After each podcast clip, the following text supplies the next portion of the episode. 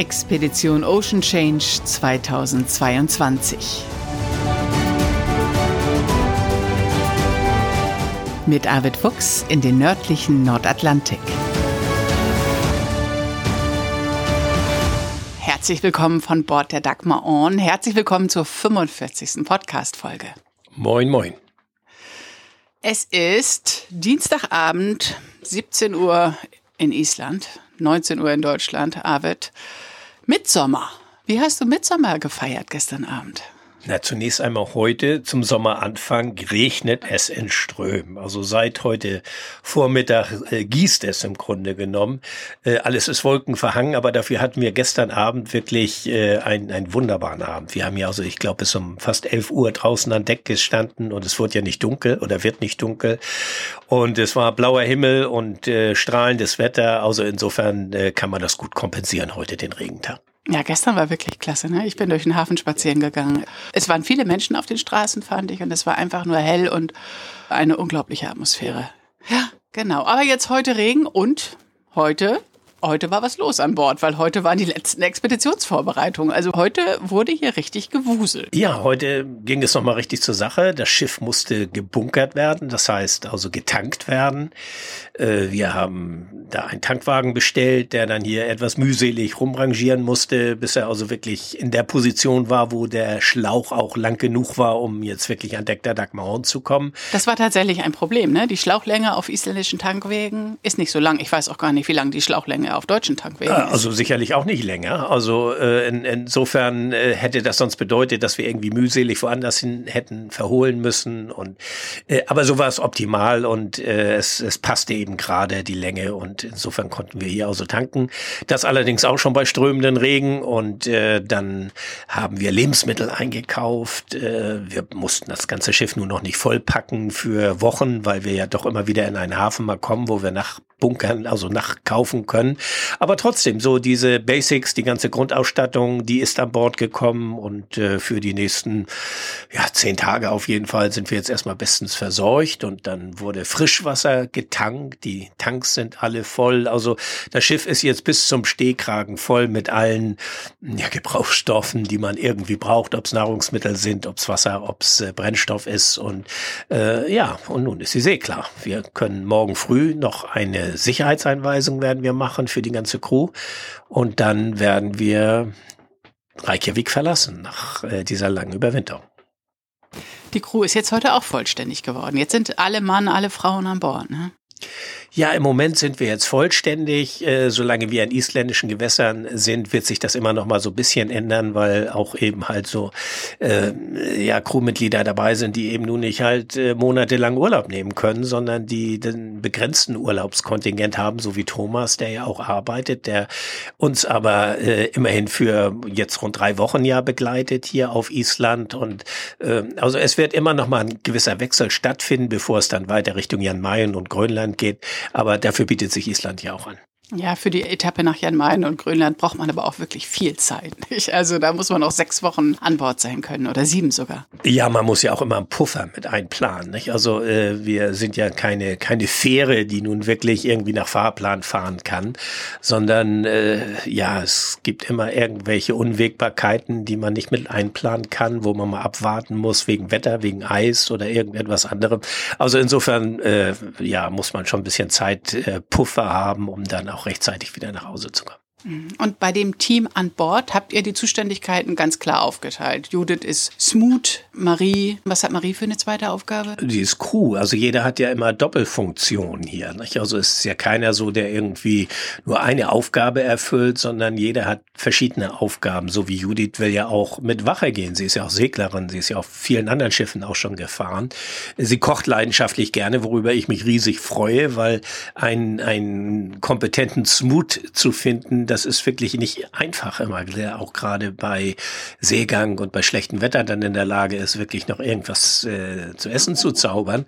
Äh, also das wollte sie von Anfang an gerne, da hat sie Lust zu, das freue ich mich, aber darüber hinaus sagt sie, ich möchte nun nicht nur unten stehen, sondern ich möchte eben auch mit Wache gehen und segeln. Das ist so diese Doppelfunktion. Marie ist eben halt äh, gerade auch für den Wissenschaftspart mit zuständig, das ist Judith übrigens auch, also insofern hat die gleich drei Aufgaben. Äh, Judith wird äh, aber aber darüber hinaus natürlich als Crew auch mit Wache gehen und äh, wird äh, mit allen Arbeiten, die irgendwie anstehen, natürlich auch betraut werden. Und äh, so geht es allen anderen auch. Der eine hat äh, eventuell mehr für Fotografie und Dokumentation zu tun, der andere für Computertechnik, für Kommunikation und dergleichen mehr. Ja, so ist alles hier an Bord ganz genau aufgeteilt. Aber man darf nicht vergessen, du hast nicht nur dieses Team an Bord, sondern du hast auch noch ein starkes Team an Land. Ja, ohne dem wird das auch gar nicht funktionieren, Bärbel. Also man, man muss das einfach auch immer wieder betonen. Also es ist nicht irgendwie, äh, ich, das ist mir auch fast mitunter ein bisschen unangenehm, weil ich immer so ein bisschen dieser Frontmann bin und, und äh, ich immer angesprochen werde. Aber äh, ohne das Team hier an Bord und ohne das Team zu Hause wäre das ja alles überhaupt nicht machbar und denkbar. Und äh, insofern äh, kann man das gar nicht oft genug betonen, wie wichtig das ist, ein, ein gutes Team im Hintergrund zu wissen, das auch die Fäden in der Hand hält, wenn man selbst gar nicht erreichbar ist, weil man, weil man auf dem Schiff unterwegs ist und sich mit ganz anderen Dingen, mit schlechtem Wetter, mit Eis oder sonst was auseinandersetzen muss und gar nicht den Kopf frei hat, irgendwie jetzt weiter zu denken und ähm, so die ganze Peripherie irgendwie zu äh, bearbeiten auch. Also äh, das sind natürlich Mitarbeiter, die bei mir fest auch im Büro arbeiten, aber es sind dann auch Freie, so wie Janis Wahl und, und, und andere mehr, die da viel mitarbeiten und äh, naja, und du bist es ja auch, Bärbel. Ich meine, mit dem Podcast äh, bist du ja auch immer mit dabei.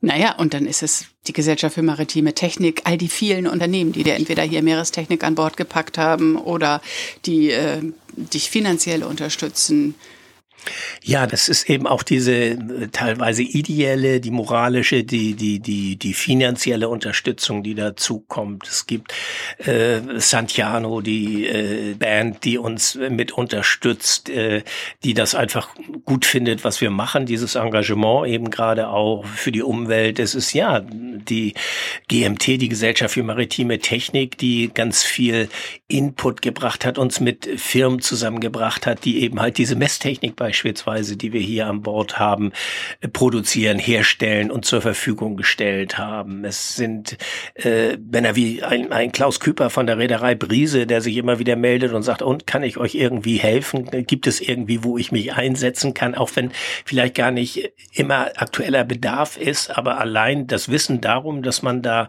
äh, Menschen hat, die man einfach ansprechen kann, wenn man irgendwie ein Problem hat und die das nicht einfach nur so locker daher sagen, sondern die, äh, die das ganz ernst meinen. Und äh, davon gibt es ganz viele und deshalb höre ich jetzt auf, auch Namen zu nennen, weil man vergisst unter Garantie welche und äh, das ist dann höchst, höchst ungerecht, weil jeder da irgendwie wirklich seinen, seinen Part zu beiträgt und ja, das ist natürlich ein, ein ganz tolles Empfinden auch für mich, ein solch engagiertes Team im Hintergrund zu wissen.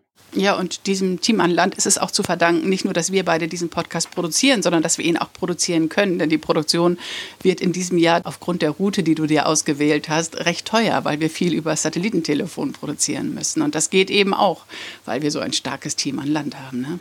Ja, nur deshalb geht es eigentlich, weil äh, klar, wenn du dich einmal von der Küste Islands gelöst hast, dann hast du kein Handynetz mehr und kein WLAN und dergleichen mehr, sondern äh, dann geht alles über Iridium-Satelliten und das äh, kostet natürlich Geld. Also Satellitenkommunikation ist nach wie vor sehr teuer. Äh, aber das ist der einzige Weg, wo wir wirklich die Verbindung aufrechterhalten können. Und das wollen und werden wir auch tun. Und deshalb nehmen wir euch jetzt nicht mehr täglich mit an Bord, Arvid. Das wäre ein bisschen viel und das wäre auch arg teuer. Aber du wirst dich regelmäßig melden. Und ihr, haben wir euch diese Woche schon ein paar Mal gesagt, abonniert einfach den Podcast bei Spotify, also den Podcast aufrufen, Expedition Ocean Change mit David Fuchs. Und dann, wenn ihr den Podcast dort gefunden habt, drückt ihr auf Folgen. Bei Apple Podcast ganz genauso ins Suchfeld Expedition Ocean Change eingeben und dann oben rechts das kleine Pluszeichen drücken, dann habt ihr ihn dort abonniert. Und wenn ihr die Mitteilung für Spotify oder Apple Podcast abonniert habt, dann seht ihr automatisch, wenn es eine neue Folge gibt. Oder ihr geht einfach regelmäßig auf die Website von Arvid Fuchs. Die lohnte sich schon immer, weil es da so viel krassen Input gibt. Aber ab morgen oder übermorgen lohnt sie sich nochmal ganz besonders, denn da ist vieles Neues zu entdecken. Die erscheint in ganz neuem, frischen Design. Und auch da gibt es einen Link zur Expedition Ocean Change 2022. Und wenn ihr da drauf klickt, erscheint da der Button Podcast. Und da könnt ihr euch einfach alle Folgen von Anfang an nochmal durchhören. So ist es. Arvid, und was sagst du, jetzt ist gut gewesen, jetzt willst du auch losleihen los? Ja, jetzt muss es auch losgehen. Also irgendwann hat man auch das Gefühl, man ist hier angewachsen. Also wenn man äh, so lange hier, das Schiff liegt hier, auch wenn wir es mal bewegt haben und äh, es ausgerüstet haben, aber äh, irgendwann muss es dann auch wirklich losgehen. Und äh, morgen ist der Tag, wo wir in Fahrt kommen und äh, darauf freut man sich. Also es ist, ich will auch gar nicht sagen, dass da jetzt eine große Anspannung ist oder sowas, sondern es ist einfach ja auch bisschen so ein Befreiungsschlag, dass man plötzlich wieder unterwegs ist und dass man äh, ja so Wind und Wellen und das Schiff unter sich spürt und äh, ja, so, so dieses ganze Konstrukt, das ist einfach toll und deshalb macht man das ja auch. Und äh, insofern äh, freue ich mich auf morgen, dass es jetzt losgeht. Super. Morgen machen wir noch eine kurze Folge, ne? Morgen können wir noch eine kurze Folge machen, ja. Ihr solltet sein Gesicht dabei sehen. Arvid, einen schönen letzten Abend an Land wünsche ich dir und wünschen wir dir alle. Herzlichen Dank, danke. Tschüss. Das war Expedition Ocean Change, ein Podcast von Arvid Fuchs und Bärbel Feening.